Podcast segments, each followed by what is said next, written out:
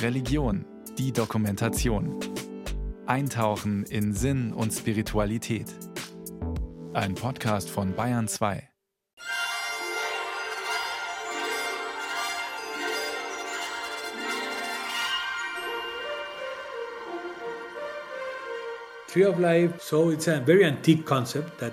Der Baum des Lebens ist ein uraltes Symbol, das in vielen Religionen eine wichtige Rolle spielt.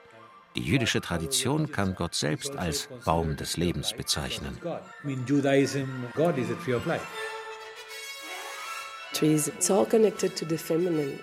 Bäume sind in der indigenen Kultur ein Sinnbild für die weibliche Energie, für unsere Verbundenheit mit der Mutter Erde. Wir Menschen müssen heute unsere Verankerung in der Erde neu spüren, unsere Wurzeln. Geh in den Wald, schreibt Phil Bosmans. Da warten Bäume auf dich.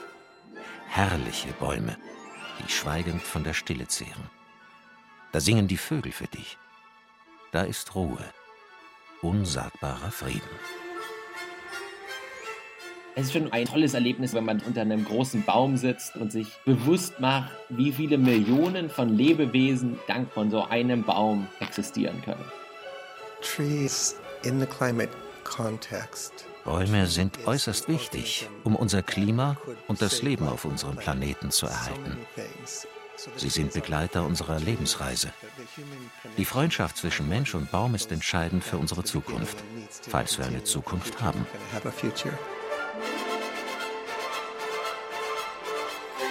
Der Baum des Lebens. Mehr als ein Weihnachtssymbol. Eine Sendung von Corinna Mühlstedt.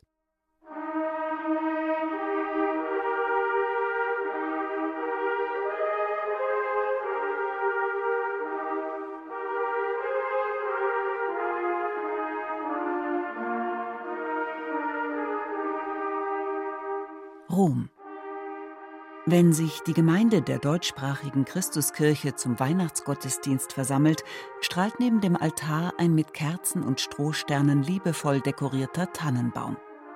Nördlich der Alpen, wo der Frost zu dieser Zeit schon alle Laubbäume ihres Schmucks beraubt hat, gilt der Christbaum als Symbol der Hoffnung und des Lebens. In deutschen Auslandsgemeinden rund um den Globus vermittelt er etwas ebenso Kostbares. Ein Stück Heimatgefühl, erzählt Pfarrer Michael Jonas. Es ist für die Weihnachtsgottesdienste und die Gemeinde sehr wichtig, dass ein schöner, echter, hoher Christbaum, Tannenbaum in der Kirche steht. Und der ist in Italien gar nicht so leicht zu bekommen. Im Latium hier wachsen gar keine Tannen, das heißt, der muss aus dem Norden angeliefert werden. Und dankenswerterweise macht es seit vielen Jahren die Deutsche Botschaft beim Heiligen Stuhl, die verschiedenen deutschen Institutionen in Rom einen Baum stiftet und so bekommen wir da auch immer einen schönen, mindestens vier Meter hohen Christbaum für die Christuskirche. Und dessen Aufstellen und dessen Vorhandensein am Heiligen Abend ist essentiell. Wenn der fehlen würde, gäbe es einen großen Aufschrei. In Italien gehören seit Jahrhunderten kunstvoll gefertigte Krippen zum Weihnachtsfest. Christbäume waren dagegen im Süden Europas lange unbekannt. Erst in den 1980er Jahren etablierte sich unter dem polnischen Papst Johannes Paul II. die Tradition, auf dem Petersplatz in Rom neben einer großen Krippe einen geschmückten Tannenbaum aufzustellen. Seither kann man dort in der Weihnachtszeit immer mehr Christbäume entdecken, die abends mit ihrem Licht die Stadt verzaubern. Viele sind allerdings aus Metall oder Plastik. In der Christuskirche, erklärt Pfarrer Jonas, setzt man nach deutscher Tradition lieber auf die Schönheit der Natur. Es muss etwas Echtes sein, wie das Bethlehem geschehen eben auch. Ja? Und ich glaube, dieser Baum auf ganz indirekte Weise symbolisiert das. Diese echten Kerzen, auch der Geruch eines echten Tannenbaums, der Strohstern in seiner Schlichtheit, der ja an das Stroh der Krippe erinnern soll, Verbundenheit mit den Geschöpfen, es hat schon mit dem Weihnachtsgefühl zu tun, ja, sehr schlicht und sehr natürlich. Auch der Christbaum auf dem Petersplatz, den das Fernsehen während des päpstlichen Weihnachtssegens Urbi et Orbi am 25. Dezember der ganzen Welt zeigt, ist immer echt. Er wird alljährlich von einem anderen Land gespendet. 2015 kam ein 28 Meter hoher Weihnachtsbaum aus Bayern nach Rom. Auf Anregung von Papst Franziskus wurde er anschließend zu Holzspielzeug für bedürftige Kinder verarbeitet. 2021 steht hier eine Tanne aus den Trentiner Bergen, neben einer Krippe aus Peru und sendet mit ihrem weihnachtlichen Glanz eine Botschaft der Hoffnung in die pandemiegeschüttelte Welt.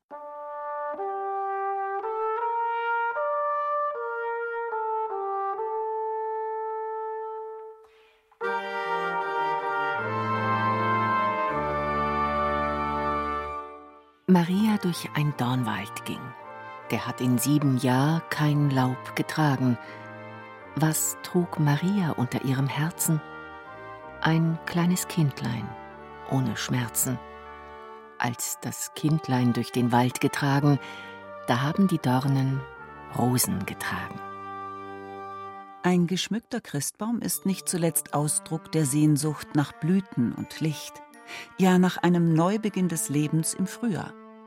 Wo das Brauchtum seine historischen Wurzeln hat, ist unklar. Erste Belege gibt es für das 16. Jahrhundert im Elsass.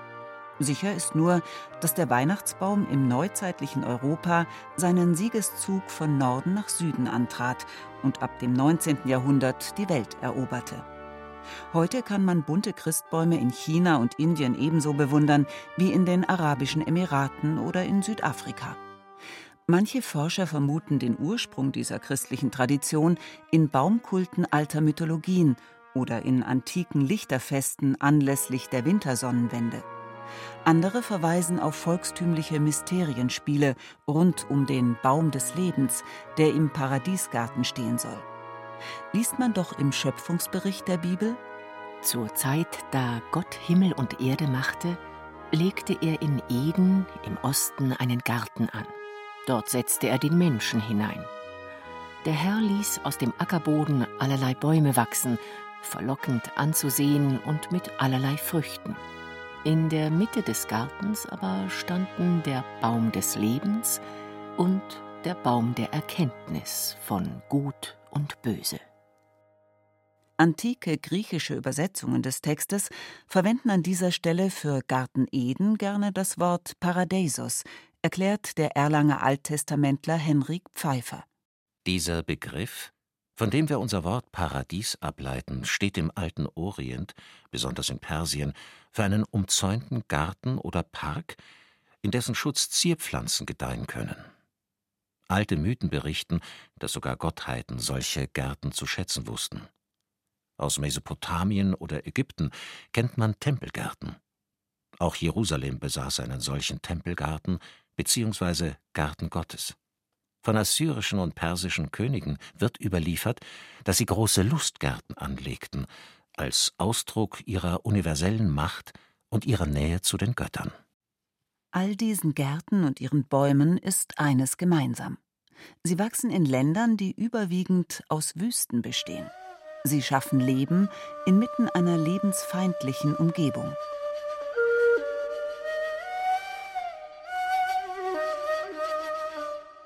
Hitze, Sand und Staub.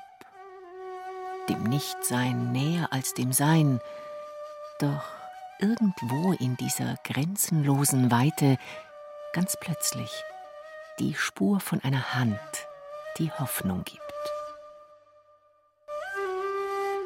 Wer je die endlosen Fels- und Sandwüsten des Mittleren Orients bereist hat, weiß, jede Quelle, jede Pflanze, jeder Baum gleicht hier einem Wunder.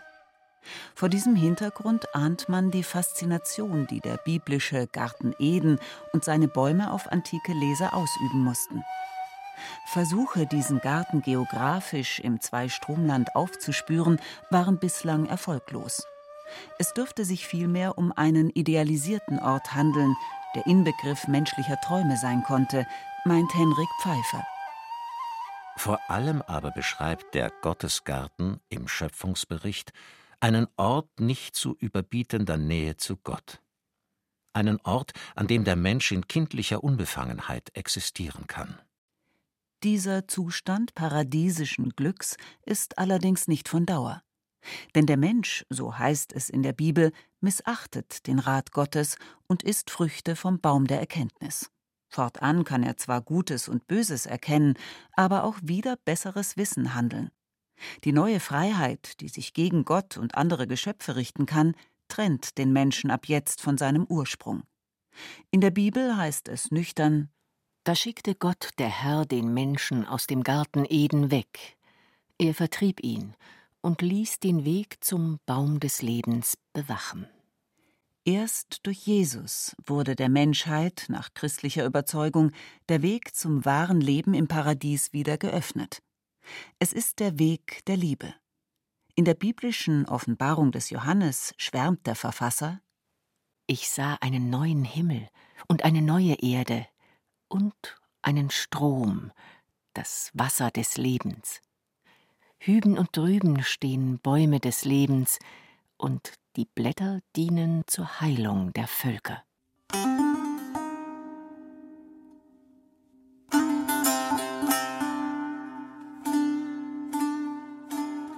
Shiraz. Die Stadt der Rosen liegt im Süden des Irans.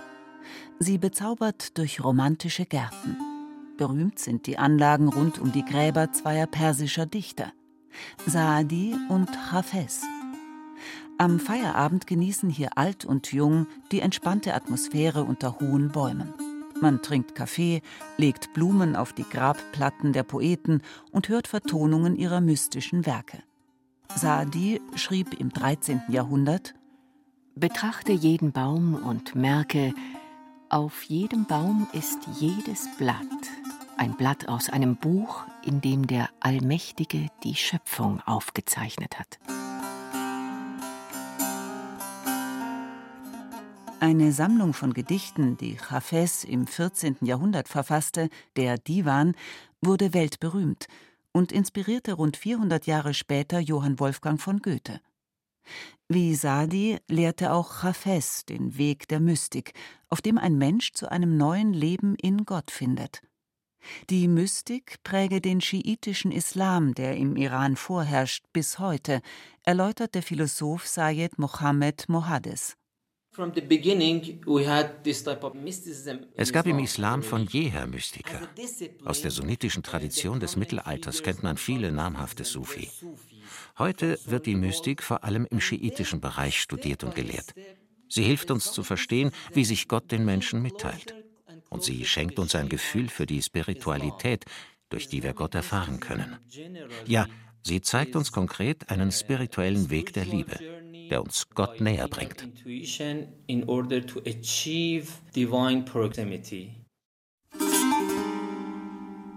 Fällt in deine Seele auch nur ein Strahl vom Licht der Liebe Gottes, ich weiß, du wirst so dann weit schöner strahlen als die Sonne.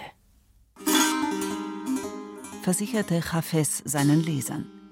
Die Mystik mit ihrem tiefen Gespür für das Göttliche habe im persischen Kulturraum seit Jahrhunderten die Philosophie, die Kunst und die Ethik beeinflusst, erklärt Sayed Mohades. Modernen Menschen biete sie konkrete Lebenshilfen. Die Mystik lässt uns Sinn im Leben finden und verstehen, dass sein höchstes Ziel darin besteht, Gott nahe zu sein. Unser physischer Tod ist dann nur ein weiterer Schritt auf dem Weg zum wahren Leben in Einheit mit Gott. Eine solche Spiritualität macht Menschen innerlich frei. Sie weist nach muslimischer Überzeugung sogar den Weg zu einer bleibenden Verbindung mit Gott, Allah. Bildlich gesprochen, den Weg in den Garten Gottes, ins Paradies. In der islamischen Malerei versinnbildlichen blühende Bäume mit Vögeln dieses Ideal. Unzählige Äste aus bunten Edelsteinen verzieren in Abu Dhabi eine der größten Moscheen der arabischen Welt. All das soll Gläubige an die Schönheit und Freude erinnern, die sie im Paradies erwartet. Der türkische Mystiker Yunus Emre schwärmt Des Paradieses Baumes Zweige dicht, des Paradieses Rosen Licht, sie duften nur Allah, Allah. Die Stämme sind aus Gold, so klar, die Zweige sprießen mit dem Ruf Allah.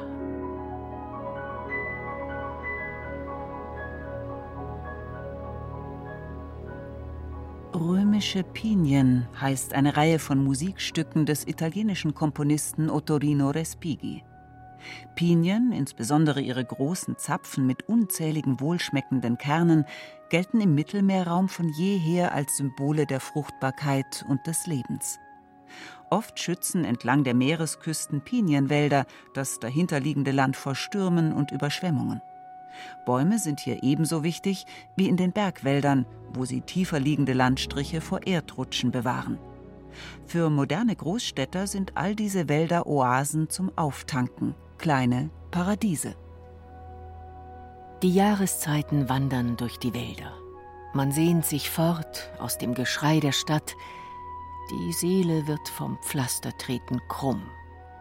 Mit Bäumen kann man wie mit Brüdern reden und tauscht bei ihnen seine Seele um.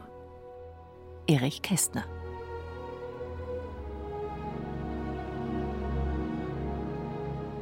In besonderer Weise geben die jahrtausendealten tropischen Regenwälder Zeugnis von der Lebenskraft und Fülle der Natur.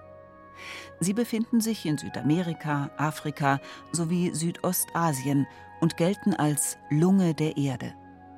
Denn ihre Bäume filtern große Mengen an Schadstoffen aus der Luft und versorgen die Welt zugleich mit frischem Sauerstoff. Charles McNeil ist Biologe und arbeitet für das Umweltprogramm der Vereinten Nationen. Wälder, vor allem die üppigen Regenwälder, haben für das Klima eine Schlüsselrolle. Denn Bäume sind die effektivsten Luftreiniger, die wir kennen. Sie sind unglaublich wichtig, wenn wir unsere Luft, unsere Atmosphäre retten wollen. Wenn wir die Bäume nicht schätzen, können wir der Klimakatastrophe nichts entgegensetzen. Würde es uns dagegen gelingen, die tropischen Wälder zu bewahren, würden wir rund ein Drittel der Probleme, die heute durch Abgase und den Treibhauseffekt entstehen, wieder ausgleichen.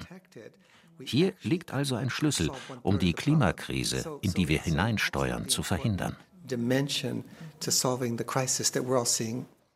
Im Grunde müsste man nur die in der Natur vorhandenen Wälder fortbestehen lassen, betont McNeil. Das Problem ist schon lange benannt und existiert doch weiter. Grundstücksspekulanten und verantwortungslose Unternehmer wollen das Land, auf dem die Wälder stehen, oft für anderes nutzen. Radikale Abholzungen und sogar Brandrodungen sind die Folge. Regionale Hitze- und Dürreperioden aufgrund des fortschreitenden Klimawandels verschärfen die Situation.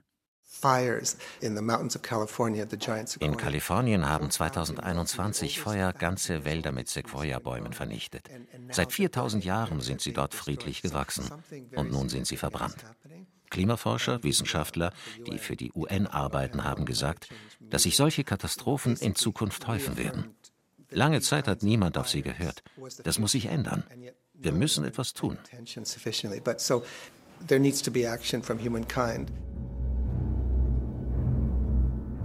Das Pantanal, UNESCO-Welterbe und eines der weltgrößten Sumpfgebiete zwischen Brasilien, Bolivien und Paraguay, ist durch verheerende Brände und Rodungen ernsthaft bedroht. Im Amazonasgebiet, in Peru und in Brasilien haben in einem Jahr mehr als 100.000 Feuer gewütet und einen großen Teil des Regenwaldes vernichtet. Umweltorganisationen vermuten als Ursache zahlreiche Brandstiftungen mit dem Ziel, Flächen für Landwirtschaft und Bergbau zu erschließen. Die Mahnungen der Medien und der Wissenschaft sind deutlich, finden aber immer noch zu wenig Gehör. Nicht selten werden radikale Rodungen sogar von Politikern gedeckt. Die ersten Opfer des skrupellosen Vorgehens sind die Wälder. An zweiter Stelle stehen meist die Ureinwohner der jeweiligen Länder, leben doch in den Regenwäldern bis heute zahlreiche indigene Stämme im Einklang mit den Rhythmen der Natur. Viele wehren sich gegen die Zerstörung ihrer Heimat und zahlen dafür einen hohen Preis. Allein in Brasilien sind von 2003 oder 2004 bis jetzt etwas mehr als 1000 Indigene ermordet worden, weil sie sich für die Verteidigung ihrer Rechte eingesetzt haben. Und auch in Peru nimmt die Beseitigung von Menschen zu. Die gewalttätigen Übergriffe haben auch schon zugenommen, die Morddrohungen. Die deutsche Ärztin und Ordensfrau Birgit Weiler arbeitet an der Universität der peruanischen Hauptstadt Lima. Sie unterstützt mit kirchlicher Hilfe indigene Frauen- und Umweltinitiativen, stößt aber immer wieder an Grenzen.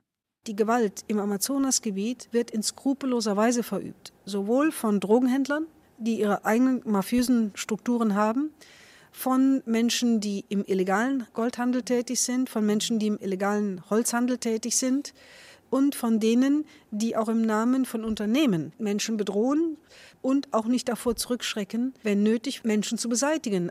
Durch die Corona-Pandemie, der die indigene Bevölkerung Südamerikas vielerorts hilflos ausgeliefert ist, hat sich die Lage 2021 weiter zugespitzt. Birgit Weiler hofft auf mehr Solidarität über die Grenzen von Ländern und Religionen hinaus. Dass wir noch verstärkt ökumenisch arbeiten, dass wir wirklich den gemeinsamen Anruf dieser Situation spüren, auch zusammen mit den indigenen Menschen und mit anderen Menschen guten Willens. Ich glaube, es steht jetzt an, fähig zu sein, ein großes Bündnis zu schließen für das Leben im Regenwald und für das Leben auf unserem Planeten.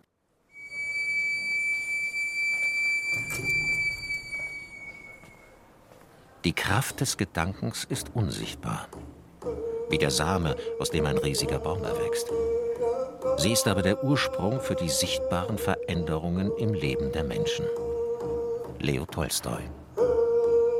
Die Kanadierin Marie-Josée Tardif war 40 Jahre alt, als sie von ihrer indigenen Abstammung erfuhr. Inzwischen hat sie zusammen mit ihrem Mann die Organisation Together gegründet, die sich in ihrer Heimat um eine Aussöhnung zwischen Ureinwohnern und europäischen Einwanderern bemüht.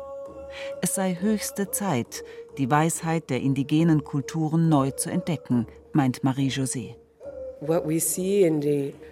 Die Verletzungen, die wir heute in unserer Umwelt sehen, die ich lieber als Mutter Erde bezeichne, spiegeln unser Innenleben, ja das, was in den Herzen und Gedanken der Menschheit vor sich geht.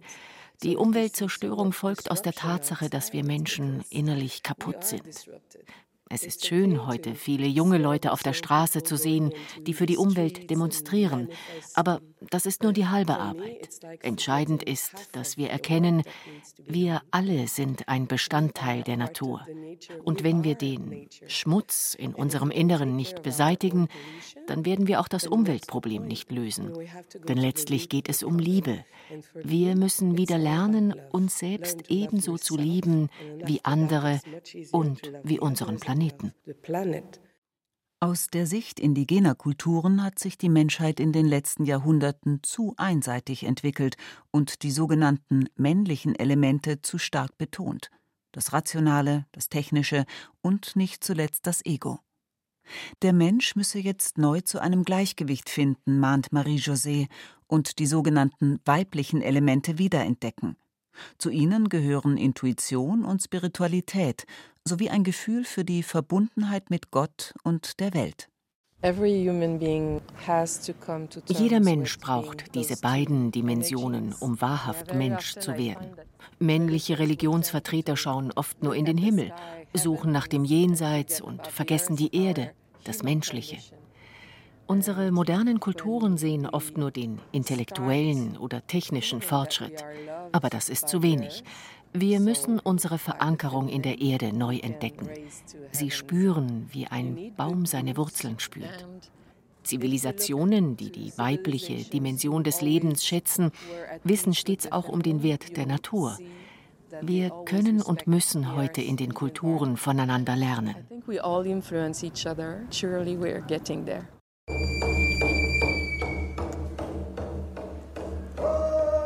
Ich will frei sein, sagte das Blatt, will mich vom Stamm und seinen Zweigen lösen. Bleib hier, rief eine Stimme. Niemand kann ohne seine Wurzeln leben. 2019 haben sich bei einer Veranstaltung in Lindau am Bodensee Vertreter der Weltkonferenz der Religionen für den Frieden mit dem Thema Regenwald befasst. Rund 1000 internationale Repräsentanten aus mehr als einem Dutzend Religionen beschlossen am Ende eine interreligiöse Regenwaldinitiative zu fördern. Der Norweger und Ehrenpräsident der Weltkonferenz, Bischof Gunnar Stalset, leitet das Projekt. Wir arbeiten am Amazonas, in Zentralafrika und in Indonesien. In diesen Regionen befinden sich 70 Prozent des verbliebenen tropischen Regenwalds. Wir kooperieren mit den Vereinten Nationen, mit Regierungen und Glaubensgemeinschaften. Wo Wald gerodet wird, unterstützen wir die Wiederaufforstung. Wir wollen die ökologische Diskussion durch spirituelle Argumente stärken und durch Schulungen in den religiösen Gemeinschaften vor Ort. Mit vereinten Kräften, so hofft Gunnar Stahlset, könnten die Weltreligionen einen Bewusstseinswandel bewirken, der den Bäumen zugutekommt. Dabei gelte es, das Gewissen jedes Einzelnen ebenso anzusprechen wie politische Gremien. Wir sehen die Verteidigung des Regenwaldes als moralische und spirituelle Pflicht und als Teil anderer Projekte. Zu ihnen gehört der Einsatz für soziale Gerechtigkeit, für die Rechte der indigenen Bevölkerung sowie zur Förderung des Friedens. Der Biologe Charles McNeil unterstützt das Engagement nachdrücklich seitens der Vereinten Nationen. Diese interreligiöse Regenwaldinitiative lässt mich hoffen. Denn hier arbeiten erstmals internationale Religionsführer mit den Vertretern der indigenen Kulturen Seite an Seite. Das bedeutet auch eine wirklich historische Versöhnung zwischen den Religionen nach Jahrhunderten der Konkurrenz und einer oft schrecklich blutigen Geschichte. In den Gegenden, in denen sich die Initiative engagiert, gibt es oft keine ausgebauten Strukturen, aber Religionsgemeinschaften sind dort dort präsent. Und was noch wichtiger ist, sie haben moralische Autorität und damit Einfluss.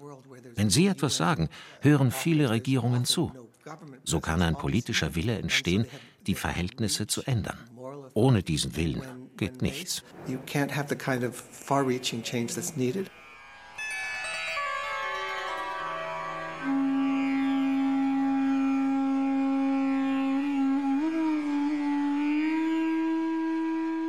Erde unter meinen Füßen, Laub in meiner Hand, will ich das Leben finden, muss ich mich darauf einlassen, ganz und ohne Vorbehalt. Ich muss mich selber geben, um zu wachsen. Südindien. Inmitten eines großen Palmenhains liegt am Ufer des breiten Flusses Kavari unter hohen Bäumen der Ashram von Shantivanam zu Deutsch Wald des Friedens. Er gehört zu einem Benediktinerkloster. Die Mönche, die hier zu Hause sind, bemühen sich um ein Leben im Einklang mit der Natur und widmen sich intensiv dem Austausch mit dem Hinduismus. Zu den Gründern der Ashram-Gemeinschaft zählt der schon vor Jahren verstorbene englische Benediktiner Beat Griffiths. Ich bin in einer patriarchalen Gesellschaft aufgewachsen. Der Intellekt stand immer im Vordergrund, Emotionen wurden unterdrückt. Als ich später in Indien die intuitive Seite in mir fand, öffnete sich mir eine neue Dimension. Es war die Erfahrung, die der Hinduismus als Nicht-Dualität bezeichnet, als Advaita. Diese Erfahrung, die hinduistische und christliche Mystiker beschreiben, führt über den Verstand mit seiner Enge hinaus und lässt dich erkennen, dass alles von einem großen Ganzen umfangen ist.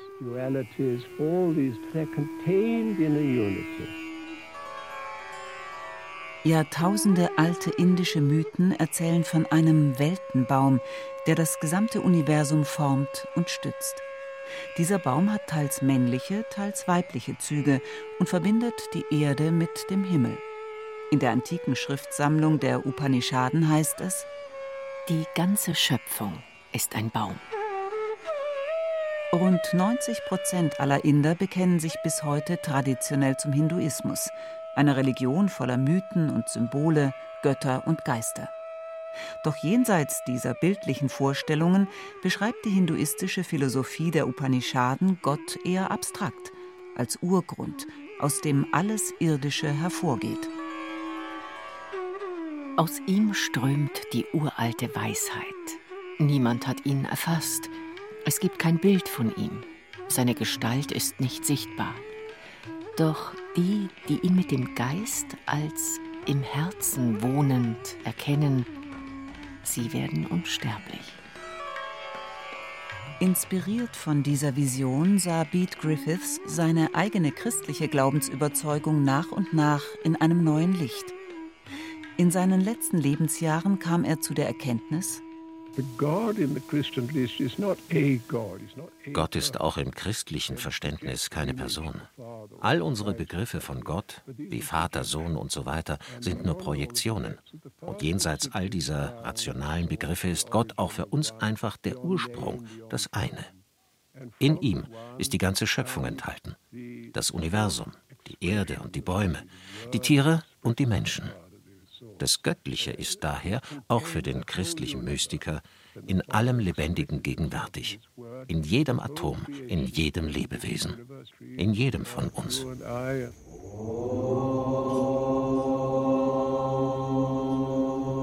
Der Benediktiner Beat, der 1993 in Shantivanam starb, wurde zu einer Brücke zwischen den Kulturen. Im Schatten der alten Bäume des Ashrams spüren bis heute Gäste aus vielen Religionen der Wahrheit nach, die in allem Lebendigen wirkt. Beat Griffiths notierte dazu gegen Ende seines Lebens: Wenn wir in die Tiefe eines jeden Wesens hinabsteigen könnten, eines Sandkorns, einer Blume, eines Baumes, würden wir immer wieder auf das ewige Geheimnis stoßen. In jeder Religion ist das Geheimnis verkündet worden. Jeder Mensch nähert sich ihm von einer anderen Seite. Aber das Mysterium bleibt dasselbe. Die ewige Wahrheit, die sich im menschlichen Bewusstsein spiegelt und sich in allen Äußerungen der Liebe zeigt.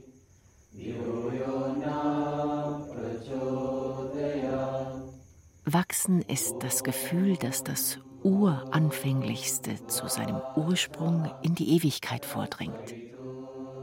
Bettina von Arnim Verwurzelt in der Erde, mit seiner Krone aufstrebend in den Himmel, symbolisiert der Baum von jeher beides Beständigkeit und Wandel, das Gehaltensein im Ursprung und das unaufhaltsame Hineinwachsen in neue, unbekannte Sphären. Von alters her ist der Baum daher auch ein Sinnbild für geistiges Wachstum, Weisheit und Erkenntnis. Den Prozess, in dessen Verlauf ein Mensch reift und seiner selbst bewusst wird, nennt die Tiefenpsychologie seit Carl Gustav Jung Individuation. Ziel des Individuationsprozesses ist, dass man zu dem Menschen wird, der man eigentlich ist. Werde, der du bist, sagte schon der antike Dichter Pindar. Das heißt, die Fülle der Lebensmöglichkeiten, die in uns angelegt sind, soll Schritt für Schritt erlebbar werden, sichtbar werden.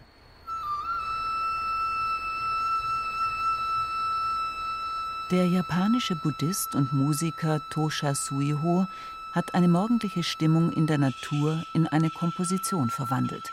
Asagiri, Morgennebel. Es war kurz vor Sonnenaufgang. Die Bäume standen lautlos im Dunkel der Nacht. Als es heller wurde, nahm die Landschaft Stück für Stück Gestalt an. Der weiße Nebel stieg langsam aus dem Tal hoch und erfüllte die Umgebung.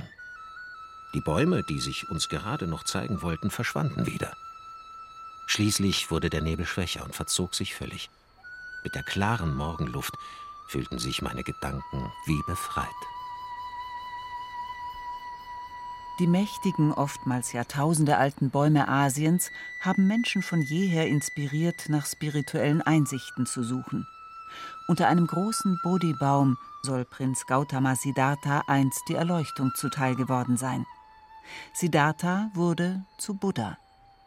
Hermann Hesse hat die entscheidende Phase einer solchen Entwicklung einfühlsam beschrieben. Siddhartha war die Abendstunden bei Kamala gewesen, in ihrem schönen Lustgarten. Sie waren unter den Bäumen gesessen, im Gespräch, und Kamala hatte nachdenkliche Worte gesagt.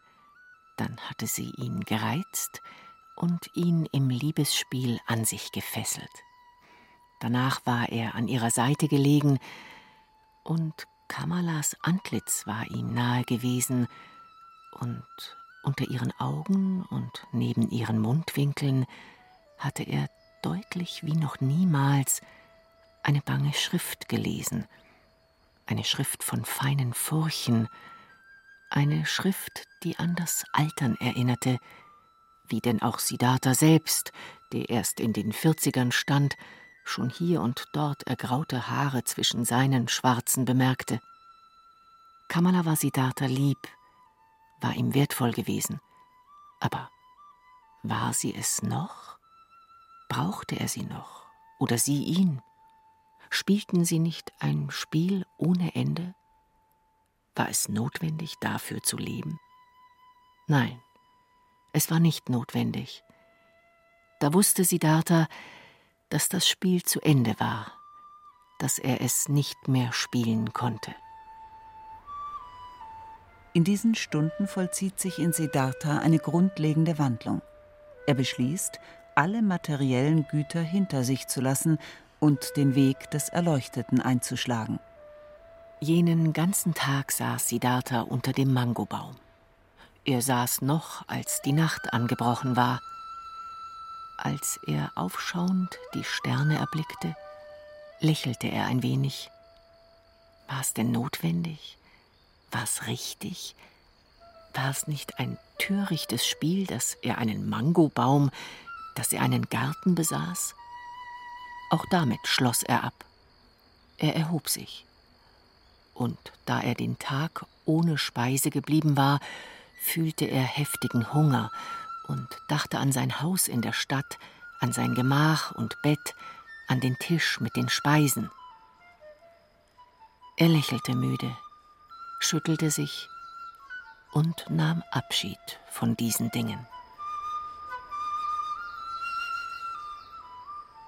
Ich bin ein Baum voller Vögel, trinke ihren Gesang.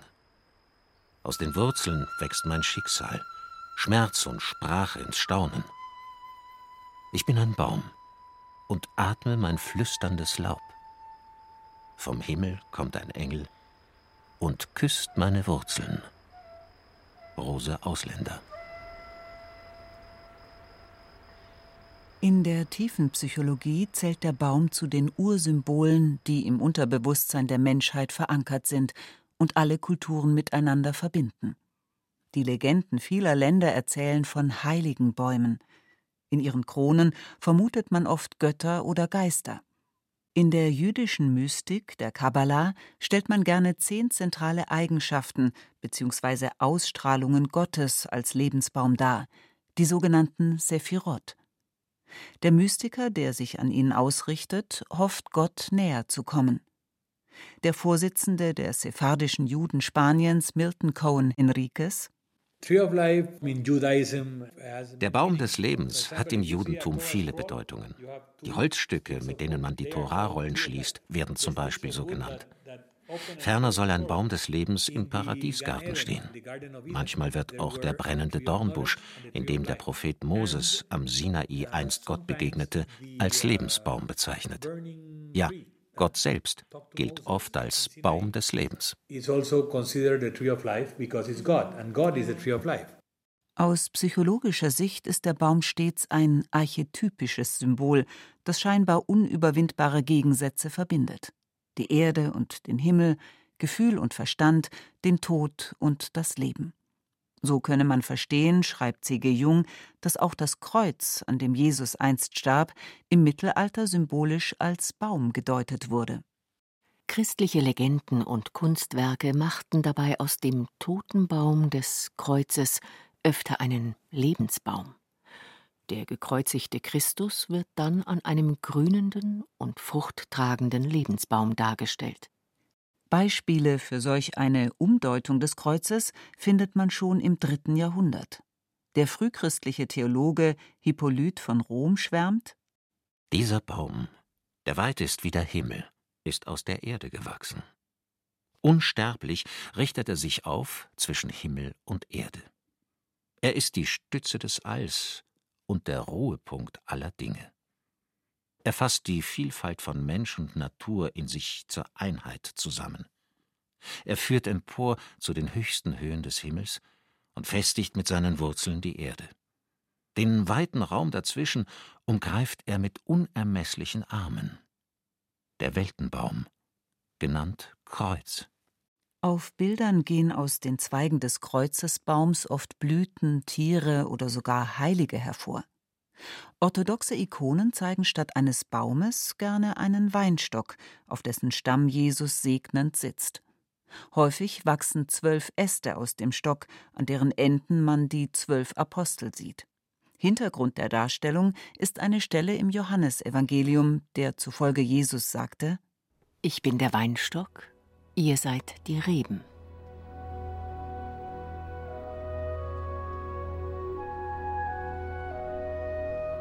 Das Motiv des Welten- oder Lebensbaums hat Künstler aller Epochen inspiriert. Berühmt sind die dekorativen Darstellungen des Jugendstilmalers Gustav Klimt. Und sogar moderne Science-Fiction-Filme haben das Thema aufgegriffen. So entdeckt etwa in dem Film Avatar der Held auf dem fernen Planeten Pandora einen Seelenbaum, in dem die Seelen verstorbener Bewohner leben. Zugleich ermöglicht dieser Baum dem Protagonisten die Kommunikation mit einer Erd- bzw. Muttergöttin, die Pandora beschützt. Die Schönheit eines Baumes, sein hoher Stamm, seine zarten Blüten, seine leuchtenden Blätter, stark und zugleich verletzlich. Wahre Schönheit schließt Vergänglichkeit ein und gibt doch eine Ahnung von der Ewigkeit, dem Beständigen, ohne dass sie nicht wäre.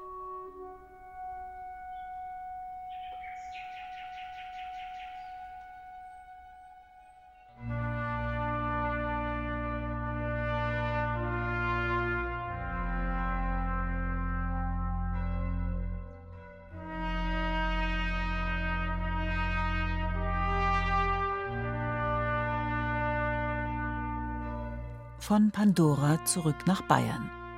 Im Voralpenland entstehen seit Jahrhunderten Kunstwerke, die es ohne Bäume nicht gäbe. Hochwertige Möbel und Schnitzereien aus Holz.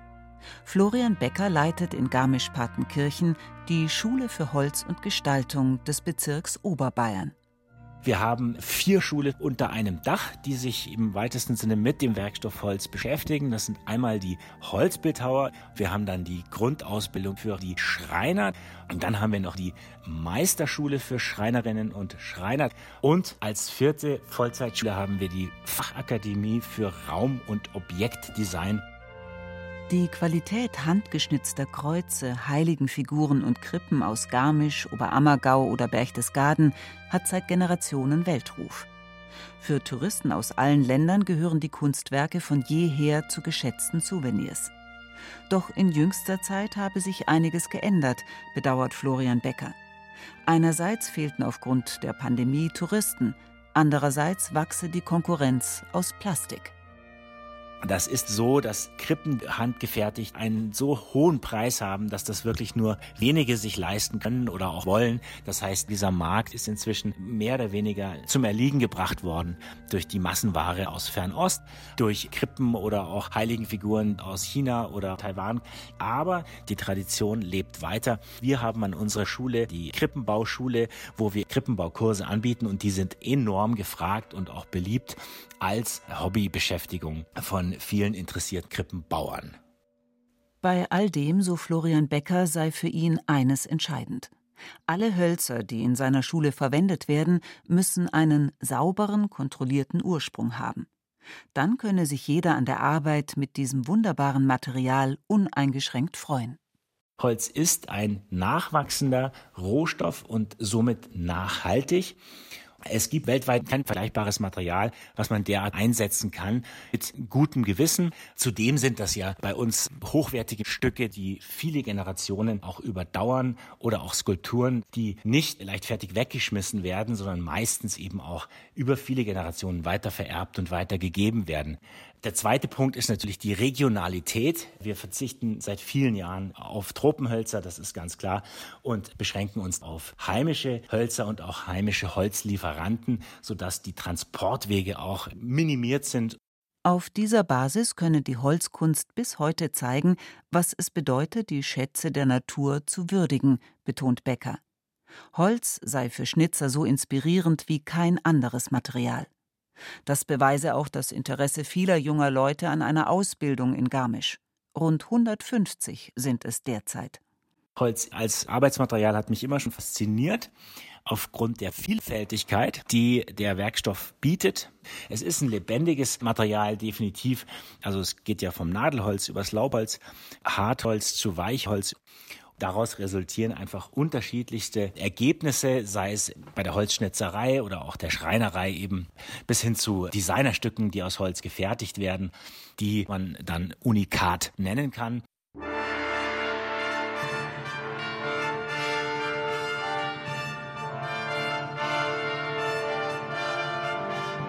Arbos, Bäume heißt ein Musikstück des baltischen Komponisten Arvo Pärt, in dem sich etwas von der Urkraft der Natur spiegelt. Und von Rainer Maria Rilke stammen die Sätze Die meisten Menschen wissen gar nicht, wie schön die Welt ist und wie viel Pracht in den kleinsten Dingen sich offenbart. In irgendeiner Blume, einem Stein, einer Baumrinde oder einem Birkenblatt. Die erwachsenen Menschen die Geschäfte und Sorgen haben und sich mit lauter Kleinigkeiten quälen, verlieren allmählich den Blick für diese Reichtümer, welche Kinder, wenn sie aufmerksam und gut sind, bald bemerken und mit ganzem Herzen lieben. Aus Bayern kommt ein weiteres Beispiel, das die Worte des Dichters bestätigt. Ein neunjähriger Junge, Felix Finkbeiner aus Uffing am Staffelsee, beschloss vor 15 Jahren, sich zusammen mit anderen Kindern nachhaltig für Bäume und eine Verbesserung des Klimas einzusetzen. Sehe ich Bäume ja quasi als, als Wunderpflanzen. Wir sind Maschinen, die den Kohlenstoff, den wir herausstoßen, das CO2 aus der Atmosphäre aufnehmen und das CO2 dann spalten und den Kohlenstoff in ihrem Holz und im Boden speichern. Unglaublich genial. Und wenn wir verhindern wollen, dass die weltweite Durchschnittstemperatur um mehr als eineinhalb Grad ansteigt, dann ist es essentiell, dass wir weltweit extrem viel verloren gegangenen Wald zurückbringen. Heute promoviert Felix in Zürich im Fach Ökologie und ist Vorstandsvorsitzender der von ihm gegründeten Stiftung Plant for the Planet. Das Unternehmen zählt inzwischen weltweit rund 200 Mitarbeiter und hat zahlreiche namhafte Unterstützer. Eines seiner bekanntesten Projekte ist das Bemühen, in Mexiko ein Areal, das unter Abholzungen und Brandrodungen gelitten hat, wieder aufzuforsten. Felix Finkbeiner erhielt für sein Engagement bereits mehrere internationale Auszeichnungen und 2018 den Verdienstorden der Bundesrepublik Deutschland. Dass Plant for the Planet etwas später von einigen Medien als intransparent kritisiert wurde, sei für ihn irritierend gewesen meint der 24-Jährige, doch er habe dazugelernt.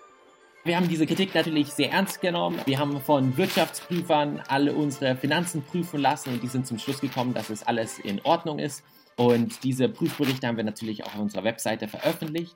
Dann haben wir ein Expertengremium eingerichtet, die unsere Aufforstungsarbeit dort überwachen und sicherstellen, dass unsere Pläne vernünftig sind. Und vielleicht das Wichtigste ist, dass wir maximale Transparenz schaffen. So kann jeder tagesaktuell auf unserer Webseite verfolgen, wo wir an dem Tag welche Bäume gepflanzt haben. Mit diesen Maßnahmen hofft Felix, alle Skeptiker umstimmen zu können, denn er ist überzeugt, die Bäume brauchen heute jede Hilfe, die sie erhalten können. Er selbst sei soeben erst aus Mexiko zurückgekommen, berichtet der junge Ökologe, und habe sich über den dortigen Erfolg von Plant for the Planet sehr gefreut. Wir haben auf der Yucatan-Halbinsel im Süden Mexikos insgesamt schon 7,8 Millionen Bäume gepflanzt. Und das ist besonders wichtig dort, weil es ist eine Region mit einer besonders hohen Artenvielfalt, die aber auch sehr stark in Gefahr ist. Deswegen geht es uns auch nicht nur darum, so viele Bäume wie möglich zu pflanzen, sondern Ökosysteme wiederherzustellen damit dort intakte Ökosysteme wieder entstehen und viele Tier- und Pflanzenarten damit geschützt werden. Und das ist dann bei uns besonders toll, wenn wir da Großkatzen zum Beispiel wieder in diesen Wäldern, die wir nachpflanzen, zurückkehren. Denn da wissen wir, diese Ökosysteme entstehen wieder. Wer auf der Internetplattform von Plant for the Planet die Pflanzungen in Mexiko anklickt, kann sehen, wie inmitten kahlgeschlagener Steppen wieder kleine, zarte Bäumchen wachsen.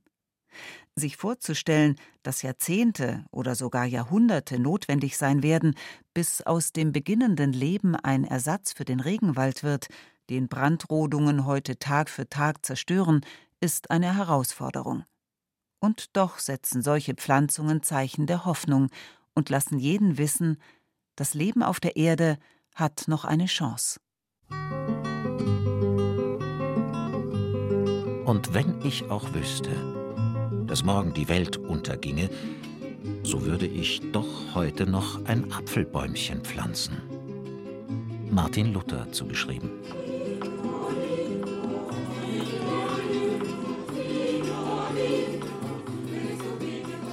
Sie hörten Der Baum des Lebens, mehr als ein Weihnachtssymbol. Eine Sendung von Corinna Mühlstedt. Es sprachen unter der Regie der Autorin Rahel Contes, Katja Schild und Hans-Jürgen Stockerl. Technik Wolfgang Lösch. Redaktion Matthias Morgenroth. Diese Sendung können Sie als Podcast nachhören. Unter dem Stichwort Religion, die Dokumentation, finden Sie sie in der BR Mediathek und der ARD Audiothek.